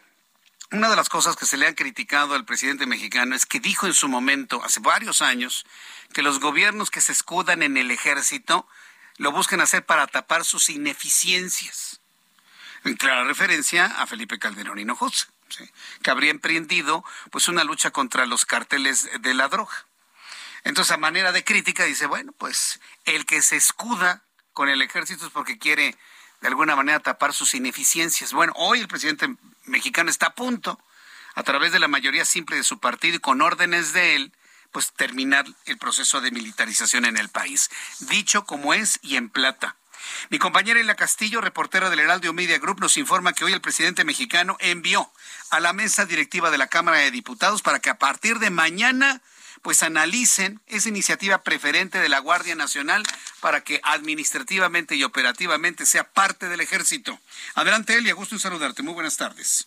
Muy buenas tardes, Jesús Martín, te saludo con mucho gusto aquí al auditorio. Así es, hace pues algunos minutos eh, efectivamente la Cámara de Diputados recibió la iniciativa del presidente Andrés Manuel López Obrador en materia de Guardia Nacional y Seguridad Pública. Te comento que aunque el secretario de Gobernación, Adán Augusto López, había adelantado que se trataba de una iniciativa preferente. No es así, no se trata de una iniciativa preferente, lo aclaró hace unos momentos el coordinador de la fracción parlamentaria de Morena, Ignacio Mier.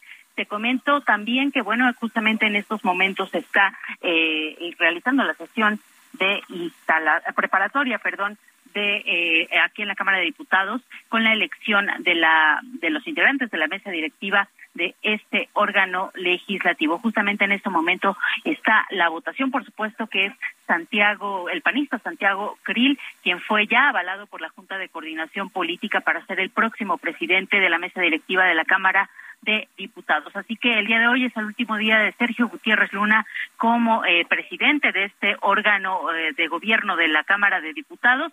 Y te comento, Jesús Martín, que el eh, diputado se dijo satisfecho del trabajo que realizó durante este año al frente de la mesa directiva de la Cámara de Diputados.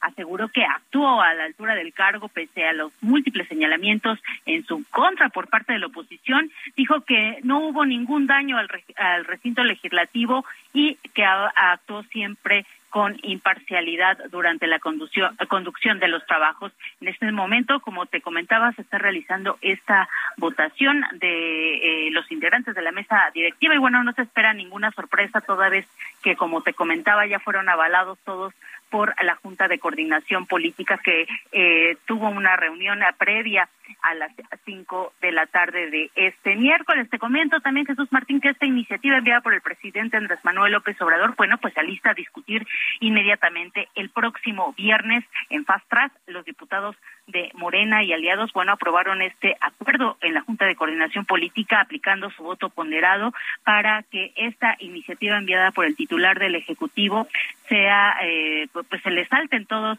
los eh, trámites legislativos y se pueda discutir y votar el próximo viernes. Se citará sesión a las 11 de la mañana para arrancar con la discusión de esta propuesta que busca reformar cuatro leyes eh, secundarias. Recordemos que para la aprobación de leyes secundarias únicamente se necesita eh, pues 250 votos más uno en caso de que los 500 legisladores se encuentren presentes en el Pleno, así que Morena tiene 277 votos, le sobran incluso votos para aprobar estas eh, reformas a estas cuatro disposiciones. Este es el reporte que te tengo.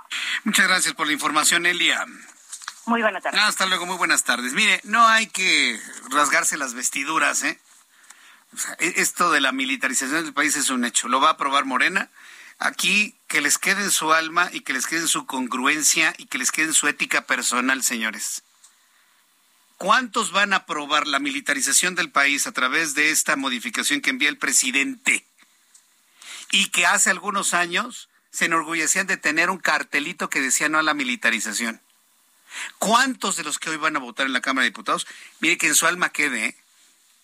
en su ética y en su incongruencia usted y yo ya no vamos a poder hacer nada y lamentablemente la oposición ante las eh, ante las mayorías simples tampoco puede, pueden hacer absolutamente nada.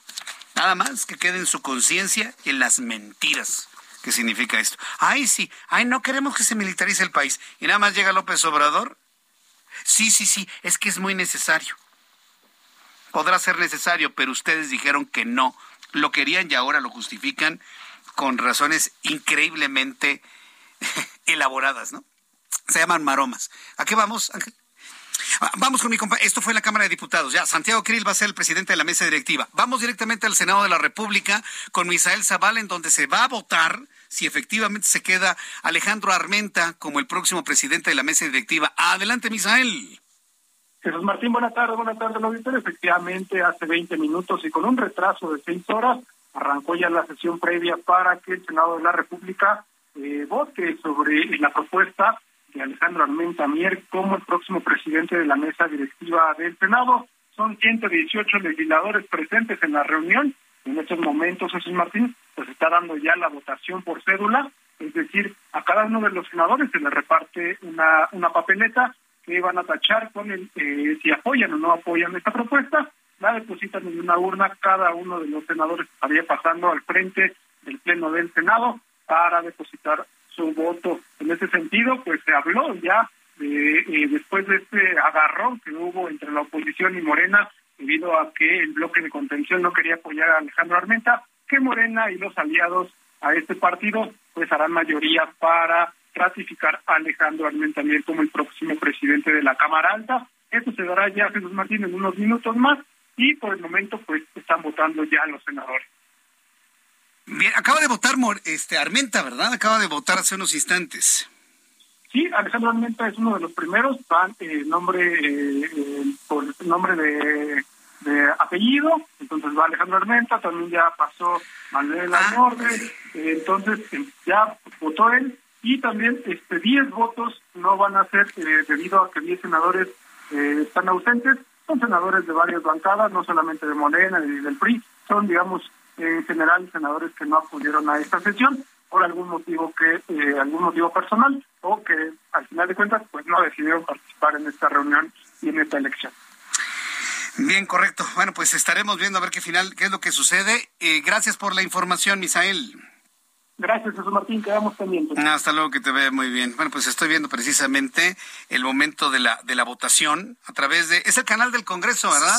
¿O es el Senado? Es, es, del Senado, es del Senado de la República. Escuche usted. Es el sonido. Minerva Hernández Ramos. Ahí, ahí, está votando este, este, señor del sombrerito, que es este el rey del carbón. ¿Cómo se llama? Guadiana Tijerina. Armando, Armando Guadiana Tijerina, sí. Acaba de votar en estos momentos. Xochil Galvez acaba de emitir su voto. Va a ser interesantísimo el, el, conteo de este tipo de cosas. Mire, es cuando estos asuntos políticos que llegan a ser tan densos y así como que le chocan a mucha gente y demás, se vuelven interesantes porque parece una pelea de luchas, ¿no? En la Coliseo. Entonces, ahí vamos a ver. Mire, finalmente va a quedar Armenta. Yo espero que la, que la oposición, entendiendo que en el Senado, pues continúa Morena dirigiendo la mesa directiva, entiendan que sean prácticos en cuanto a que, pues el menos peor es alguien que esté cercano a un dique de López Obrador, que es ni más ni menos Ricardo Monreal. Por supuesto, por supuesto. Así, que bueno, pues estaremos atentos de ello. Cuando son las siete con veinticinco, hora del centro de la República Mexicana, quiero agradecer mucho los comentarios del público a través de nuestra plataforma de YouTube, Jesús Martín MX. Entre a YouTube, Jesús Martín MX. Después de los anuncios, le voy a dar más detalles de lo que dijo hoy el Papa Francisco. Aseguró que la pena de muerte no significa justicia para las víctimas, en cambio, fomenta la venganza. Además, declaró que desde lo jurídico la pena capital no es necesaria porque se puede reprimir el crimen sin quitar la vida, por lo que pidió que las personas recen para que la pena de muerte sea abolida de manera internacional. Esto lo dijo el Papa Francisco. Le entró un tema sumamente polémico, sobre todo si tomamos en cuenta la violencia, el odio, lo encarnizado de, los, eh, de las ejecuciones que hacen los criminales. Regresaré con esto y otras noticias después de los anuncios aquí en el Heraldo Radio. Escucha las noticias de la tarde con Jesús Martín Mendoza. Regresamos. Heraldo Radio, con la H que sí suena y ahora también se escucha.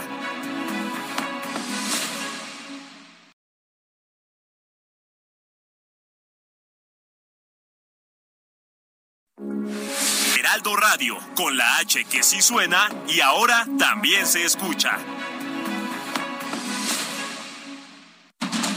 Continúa Heraldo Noticias de la tarde con Jesús Martín Mendoza.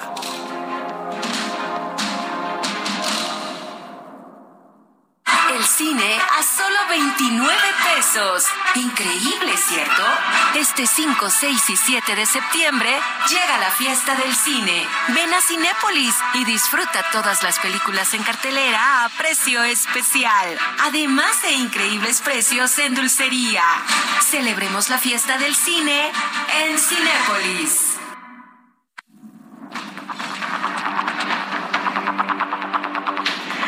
Siete y media, las 19 horas con 30 minutos hora del centro de la República Mexicana. Bien, el Papa Francisco está haciendo una petición a nivel mundial para que sea abolida la pena de muerte. Porque dice que la muerte, la pena de muerte, no es la aplicación de la justicia, es una venganza. A ver, dos conceptos muy importantes. La línea que divide la justicia de la venganza es muy delgada, ¿eh? Ahí sí que ni hablar. Y precisamente por eso se necesitan sistemas de aplicación de justicia muy bien lubricados, muy bien armados, muy justos, muy bien plantados, sí, para poder generar justicia y que no se generen venganzas, eh, por principio de cuenta. Y en segundo lugar, este tema de la pena de muerte, mucha gente me está diciendo a través de nuestra plataforma de YouTube, en el canal Jesús Martín MX, Jesús Martín MX en YouTube, le, invito para que entre y me mande su mensaje, dígame qué opina sobre esto. El tema de la pena de muerte es un tema ya muy, muy sobado, muy avanzado, muy tocado, muy avanzado, y sí se ha podido llegar a una conclusión. Desde que, vuelvo a mencionar, a, José Gutiérrez Vivó, que fue el primero que hizo en los medios de comunicación debate sobre el asunto de la pena de muerte, y hasta este momento hemos llegado a una conclusión.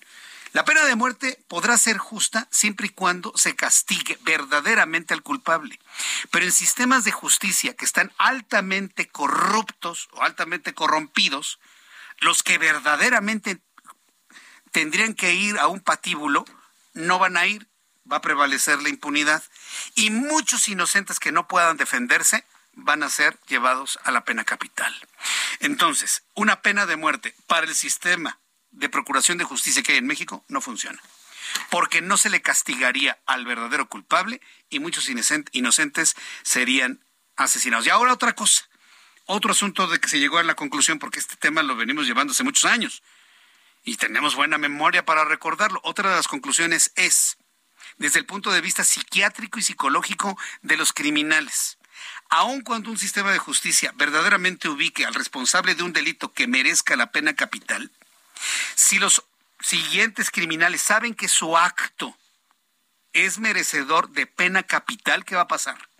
Lo van a hacer 5, 10, 15, 20 veces más fuerte. Tenían pensado matar a 10, pues matan a 100, a 200 o a 300. Es decir, se exacerba la violencia cuando hay una pena capital. Porque el criminal sabe, de todas maneras me van a matar. Pues hago un gran desastre aquí. Entonces, yo creo que ese tema tiene que tomarse con mucha cautela, el de la pena de muerte, por las razones que ya le he explicado, que son resultado de una gran cantidad de análisis que hemos hecho en estos espacios de noticias. Hoy el Papa pide que eso sea abolido. El, sumo pontífice celebró que la pena de muerte ha disminuido en el mundo. También explicó que desde la fe que el mandatario, no, que el mandamiento el mandamiento no matarás aplica para los culpables y para los inocentes. Además, elimina las posibilidades de que el acusado pueda redimirse y arrepentirse del acto delictivo que hizo. Vamos a escuchar lo que hoy reflexionó su santidad Francisco. Desde un punto de vista jurídico, no es necesaria la sociedad puede reprimir eficazmente el crimen sin quitar definitivamente a quien lo cometió la posibilidad de redimirse. En toda condena debe haber una ventana de esperanza. La pena capital no ofrece justicia a las víctimas, sino que fomenta la venganza y evita toda posibilidad de deshacer un posible error judicial. Y a la luz del Evangelio, la pena de muerte es inadmisible. El mandamiento no matarás se refiere tanto al inocente como al culpable. Por eso pido a todas las personas de buena voluntad que se movilicen para lograr la abolición de la pena de muerte. Es lo que está pidiendo el máximo líder de la Iglesia Católica tomando en cuenta dentro de nuestra serie de mandamientos para quienes somos católicos, apostólicos y romanos, tenemos una serie de lineamientos que conocemos como diez mandamientos y uno dice no matarás. A veces me pregunto, este, que evidentemente pues esa es una, si esa es una letra muerta, ¿no? Para los que llegan, sacan su pistola y la descargan en la cabeza de su contrincante, ¿no? Así como si fuera cualquier cosa, así como si aplastaran una cucaracha en la mesa, ¿no? ¿O no, Ángel? Bueno, cuando son las 7.35, las 7.35 horas del centro de la República Mexicana, vamos a, con lo siguiente, en unos instantes va a estar con nosotros eh, Roberto San Germán con toda la información deportiva, pero antes, antes, eh, continuando con, con, la información, eh, quiero decirle que la viruela del mono, pues ya de alguna manera suma más de 50 mil casos en todo el mundo, ha confirmado la Organización Mundial de la Salud. Así que eh, estemos muy atentos. No estuvo en un error la Organización Mundial de la Salud cuando elevó el problema de la, viruela del mono a emergencia internacional. No pandemia, pero sí emergencia internacional. Así que pues estaremos muy atentos. Viruela del mono, COVID-19, diabetes, enfermedades cardiovasculares. Hábleme de la enfermedad que usted quiera. Se necesita un sistema de salud verdaderamente fortalecido. Pero cuando los sistemas de salud se convierten en herramientas políticas para obtener un voto, es cuando uno se lleva las manos a la cabeza y dice, de verdad que no es posible. Hoy el presidente mexicano anunció que emitirá un decreto para crear IMSS Bienestar, para darle seguridad social a quienes no están afiliados al Seguro Social, es decir, que no tienen seguridad ni con el ISTE, ni con el Seguro Social, ni con alguna dependencia del ejército mexicano. Entonces, estamos ante el regreso del Seguro Popular, pero ahora ya con el sabor y el color del actual gobierno. Tengo comunicación en estos momentos con el doctor José Narro Robles, exsecretario de Salud, buen amigo de nuestro programa de noticias. Doctor Narro, qué gusto saludarlo. Bienvenido al Heraldo. ¿Cómo está? Muchas gracias, Jesús Martín. Es un gusto, como siempre, estar aquí. Y pues, ¿cómo estoy? Bien en lo personal, pero muy preocupado por este tipo de noticias que estamos comentando. Pues sí, a ver, usted vivió el tiempo del Seguro Popular. Eh, lo quitan. Sé que millones de mexicanos se quedaron sin seguridad social al quitar el seguro popular porque era de Calderón y de los panistas. Esa es la razón por la cual lo quitó el actual presidente. Y ahora, a dos, menos de dos años de las elecciones del 2024 para presidente, anuncia una cosa que se parece mucho al seguro popular. ¿Usted qué piensa, doctor?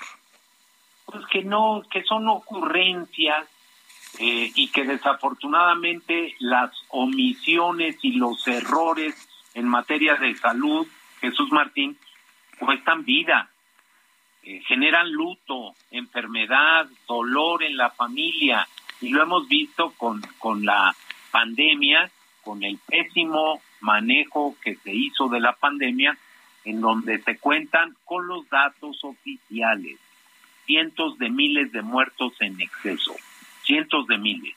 Y cuando lo vemos con el caso de los niños con cáncer, o la vacunación en los niños de 1, 2, 5 años, o cuando vemos la muerte materna, o, o, o el número de diabéticos, el número de decesos por cáncer, o sea, no, los indicadores mal y las ocurrencias no resuelven. México no requiere eso. Ahora bien, eh, tomando en cuenta la experiencia que usted conoce del Seguro Popular y lo que está anunciando el presidente, ¿cuáles serían, en un, en un primer conocimiento de este anuncio, las diferencias y las similitudes, doctor? Pues la, la similitud, sin lugar a dudas, hay que decirlo así, es que se trata de darle servicios de salud a la población que no tiene seguridad social, efectivamente.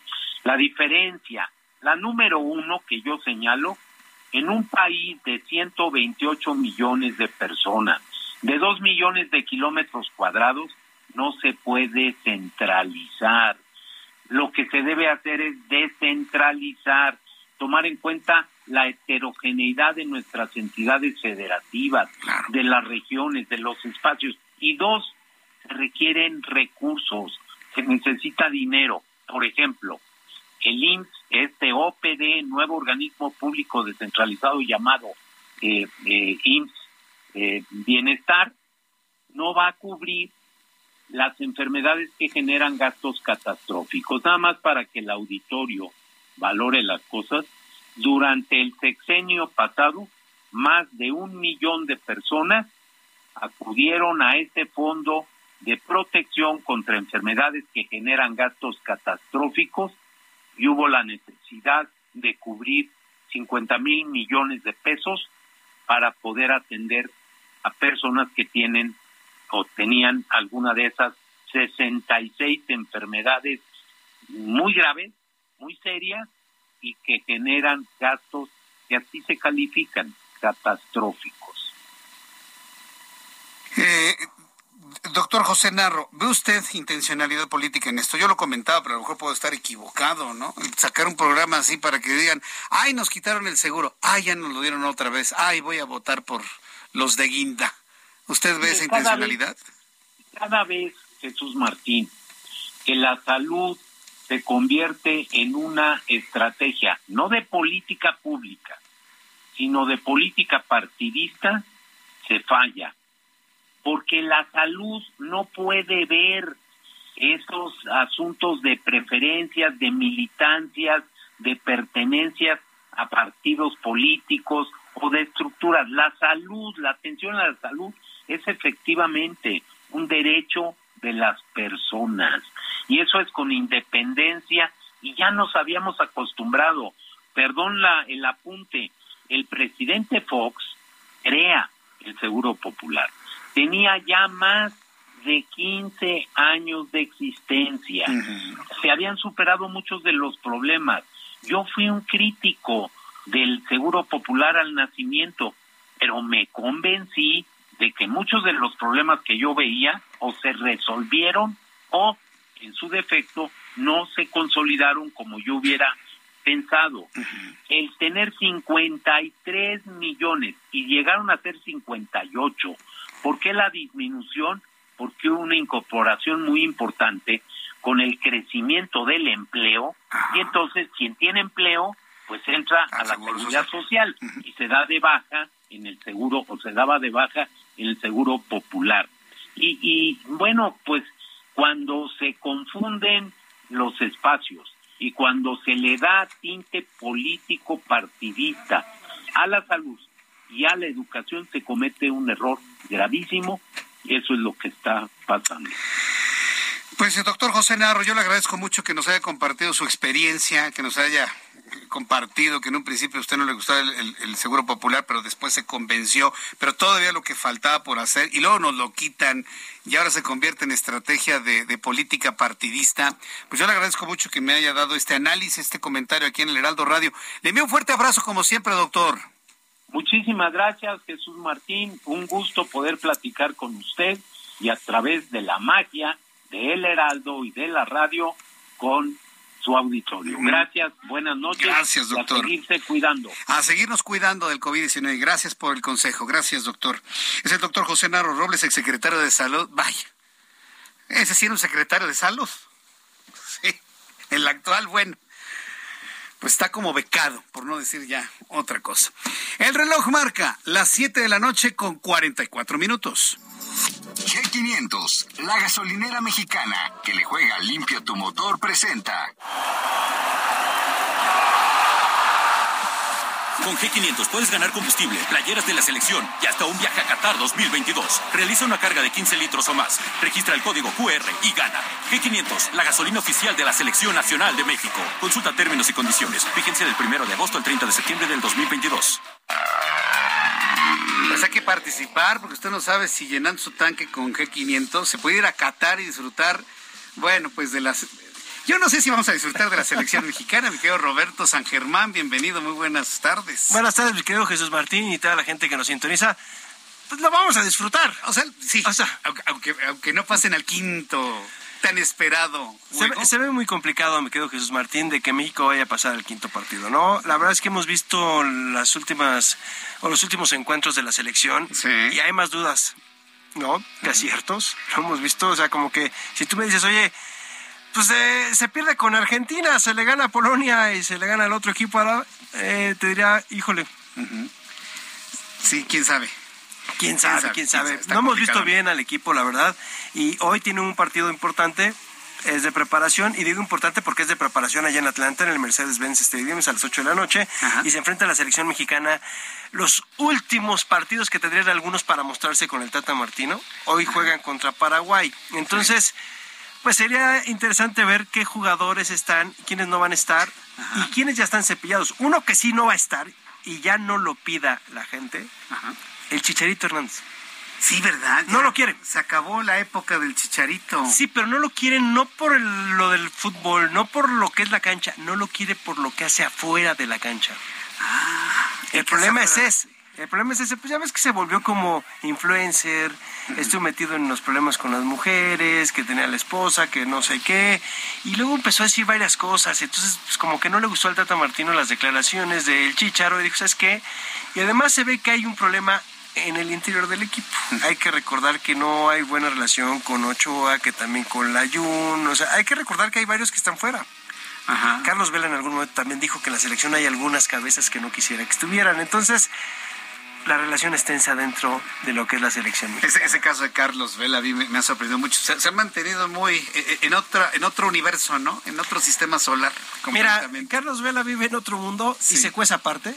Pudo haber sido el mejor futbolista mexicano de la historia. De la historia. Te estoy hablando de un Carlos Vela que era una maravilla. Mejor, mejor que Hugo Sánchez. Yo creo que sí pudo haber sido mejor que Hugo Sánchez cuando este hombre se va a los 17 años al Arsenal. Un tipo que no jugó en la Liga Mexicana. Carlos Vela brinca al fútbol europeo. Entonces, es un tipo que pudo haber hecho maravillas, pero él te dice, es que yo juego fútbol porque es mi trabajo. Cuando ya te responden así, dices, ok, él le gusta el básquetbol, amigo. Ajá. Él su deporte favorito es el básquetbol. A él no le gusta el fútbol. Él lo hace porque es su trabajo. Qué hombre tan extraño, ¿eh? sí, sí, sí. Alguna vez escuché a Gabriel Omar Batistuta, delantero de Argentina, decir lo mismo. ¿eh? ¿eh? Roberto, quiero abrir un paréntesis porque me están informando que tenemos información de, último momento. A ver, tenemos, parece, al parecer, un accidente muy grave en donde hay personas atropelladas. A ver, vamos con Mario Miranda. Adelante, Mario. Estamos abriendo el espacio en deportes para que nos informes qué fue lo que ocurrió. Súbale el volumen a su radio. Adelante, Mario. ¿Qué tal, Jesús Martín? Buenas tardes. Pues nos encontramos en el circuito interior Río Consulado y Norte 172. Esto en la colonia Pensador Mexicano, pues donde un conductor, el cual condució una camioneta blanca, pues atropella a cinco personas que se encontraban en la banqueta esperando el transporte público. Esas personas pues fueron impactadas por esta camioneta y se encuentran lesionadas, ya fueron trasladadas a diferentes hospitales. Una de ellas sí iba muy grave, esta es una mujer de aproximadamente 30 de años, 30 años de edad, pues que aparentemente pues tenía abiertas las piernas, hay, hay partes en este lugar pues de la grasa de la pierna de esta mujer que está muy lesionada, ya en este lugar se encuentra acordonado por elementos de la Secretaría de Seguridad Ciudadana y las ambulancias ya trasladaron a las personas lesionadas a los hospitales. Comentarte que el conductor de esta camioneta blanca ya fue detenido y trasladado al Ministerio Público. Llevemos el seguimiento para que no lo dejen libre a este. ¿Qué, venía borracho o qué? ¿O, perdió el control? ¿O qué pasó? ¿Qué les dicen? Como comentan es que perdió el control, que tenía exceso de velocidad y perdió el control. Bien, gracias por la información. Las personas estaban esperando pues su transporte público. Qué barbaridad. Gracias por la información, Mario. Seguimos pendientes. Hasta luego. Imagínense, iban rumbo a casa, hombre, y los atropella una camioneta blanca. Tendré más información en unos, en unos instantes. Mi querido Roberto, redondeamos la información deportiva. Nada más rápido ya lo que decíamos. El partido hoy 8 de la noche, México contra Paraguay. Lo pueden seguir por el canal de televisión que quieran ustedes. Y rápido, Serena Williams está jugando puede ser su último partido en el abierto de los Estados Unidos y se va a despedir del tenis. Está ganando el primer set, lo ganó en tiebreak 7 a 6, pero está perdiendo el segundo set 4 a 1. Entonces, está en suspenso si es que hoy se va a Serena Williams. Muy bien, lo estaremos informando en los servicios informativos del Heraldo. Gracias, Roberto. Gracias a ti, mi querido Jesús Martín. Roberto San Germán con la información deportiva. Presentado por G500, la gasolinera mexicana que juega limpio. Y bien, pues continuamos con la información. Y hoy es miércoles, por supuesto, y me da un enorme gusto saludar aquí en el estudio a Mariano Riva Palacio con Bienestar H. Bienestar H. Jesús Martín Mendoza, muy buenas noches. Al contrario, me da gusto verte contento. Hoy te veo con mucha energía. Mira, siempre con mucha energía. Lo voy a decir claramente y lo voy a decir a nivel nacional. Yo participar en los medios de comunicación para, yo creo que nací para esto. Yo lo no me veo haciendo otra cosa y venir a tu espacio y saber que mi voz llega a toda la República Mexicana y los Estados Unidos me llena de orgullo y mucha satisfacción, amigo. Y que te recibimos con mucho cariño. Yo lo sé, amigo. Adelante. ¿Cómo cuidas tu información? La gente que nos está escuchando, ¿cómo cuida la información en redes sociales, en Internet? ¿Cada cuánto cambias tu contraseña de Internet para tus aplicaciones, para lo que tengas, ¿no? Ya sabes que ahora todo mundo pide una, una, un password. ¿No? Una, una, una clave específicamente que tú sabes para poder ingresar. Te lo pregunto y se los pregunto porque los expertos están alertando que de unos meses a la fecha los ciberataques, ¿no? Los hackers están como cuervos a la orden del día viendo quién está vulnerable, meterse a sus redes sociales, a su internet, a sus portales electrónicos, robarles la información, vender su información a la orden del día. Tú recordarás, querido Jesús Martín eh, Mendoza, que al menos cinco instituciones federales ya en los últimos meses, el año pasado, fueron hackeadas y sus archivos vulnerados o secuestrados, mientras en el contexto de la pandemia cada vez más personas son víctimas de los ciberdelincuentes. Recordemos que la Secretaría de la Función Pública ya fue hackeada cuando quedaron al descubierto las declaraciones patrimoniales de miles de funcionarios. También la Conducef, el Banco de México Incluso el SAT el año pasado sufrió una vulnerabilidad en su portal electrónico. Lo mismo ocurrió con la Lotería Nacional y con pronósticos deportivos. Si eso ocurre a nivel de instituciones que crees que tienen candados, que tienen sistemas de seguridad muy avanzados, cómo podemos estar precisamente nosotros eh, pues vulnerables ante un ciberataque. ¿Qué sucedió? Los expertos en, en ciberseguridad consideran que las restricciones de movilidad durante el, inicio de la pandemia, el que se quedaba uno en casa, pues la gente aprovechó a utilizar más el Internet, las redes sociales, los portales electrónicos y muchas veces no se fijaba si las contraseñas eran lo suficientemente fuertes, ¿no? Para evitar, por ejemplo, un ciberataque. Uno utiliza Twitter, eh, eh, uno puede incluso está hay una hay una hay un candadito que maneja Twitter que se llama doble autenticación. Ah, sí, ya empiezan todas Exactamente. Entonces, ya debemos incluso utilizar la doble autenticación precisamente para que si un hacker logra descifrar una primera fase de tu, de tu password le sea mucho más difícil la segunda. Entonces, con esto evitar, ¿no? Entonces, ¿qué se debe de hacer? Especialistas urgen a generar una cultura digital basada en medidas de protección y aprender a cuidarse al navegar en la cibercarretera de la información. Dicen muchos, acaba de haber precisamente un foro, eh, retos en materia de ciberseguridad y protección de datos en el entorno digital, organizado por el Instituto de Investigaciones Jurídicas de la UNAM. Y ahí lo que están diciendo es que desde jóvenes, los niños incluso, ya empezarles a cuidar qué es el, tipo de información que, que, consultan, qué tipo de portales, qué tipo de aplicaciones manejan, si tienen redes sociales, cuáles son las que utilizan y sobre todo empezar, empezarles a identificar y a señalar cuáles son los riesgos ¿no? que existen en Internet en la actualidad, precisamente para que no seamos todos, los jóvenes y los niños también, víctimas de un ciberataque, querido Jesús Martín Mendoza. Entonces, eh, eh, alejamos esa posibilidad cambiando nuestras contraseñas de manera frecuente y utilizando la doble autenticación. La doble autenticación es importante precisamente si un hacker logra descifrar la primera fase, le sea más difícil eh, descifrar la segunda. Por eso es muy importante que tengamos esto y sobre todo cambiar constantemente nuestras claves, nuestros passwords, precisamente para hacerle más difícil el proceso un ciberdelincuente. Correcto. Bueno, pues eh, sobre todo quienes somos personas públicas, ¿no? Quienes tenemos, tenemos exposición y demás, ahí sí tenemos que hacerlo, ¿verdad? Grandes empresas, instituciones públicas y personas públicas somos los más vulnerables. Mariano, tus redes sociales para que el público te siga. Rapidísimo, estamos en Twitter, arroba JM Palacio, tenemos la palomita, cualquier inquietud, yo la resuelvo. Muchas gracias, Mariano. Gracias, amigo, muy buenas noches. Mariano Riva Palacio, siempre con un gran entusiasmo, participando todos los miércoles aquí en el Heraldo Radio. Ya nos vamos. Muchísimas gracias por su atención. Lo espero mañana en punto de las 2 de la tarde, canal 8 de su televisión. A las 6 de la tarde, Heraldo Radio en toda la República Mexicana. Quiero informarle que en los servicios informativos del Heraldo Radio vamos a llevar seguimiento de este tremendo accidente ocurrido en el circuito interior y, esta calle del norte, al norte de la Ciudad de México. Esté muy pendiente de todo ello. Por su atención, gracias y que tenga usted muy buenas noches.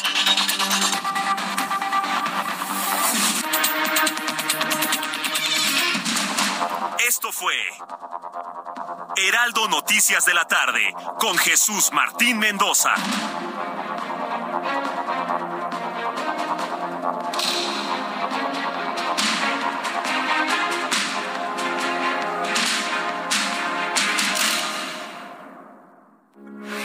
Heraldo Radio, con la H que sí suena y ahora también se escucha.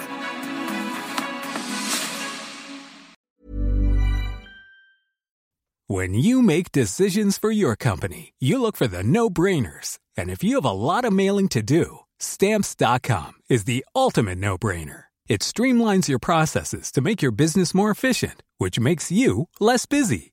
Mail checks, invoices, legal documents, and everything you need to keep your business running with stamps.com. Seamlessly connect with every major marketplace and shopping cart Schedule package pickups and see your cheapest and fastest shipping options from different carriers with rates up to 89% off USPS and UPS rates. And with the Stamps.com mobile app, you can take care of mailing and shipping wherever you are. Make the same no-brainer decision as over 1 million other businesses with stamps.com. Sign up with code program for a 4-week trial plus free postage and a free digital scale. No long-term commitments or contracts. That's stamps.com. Code program.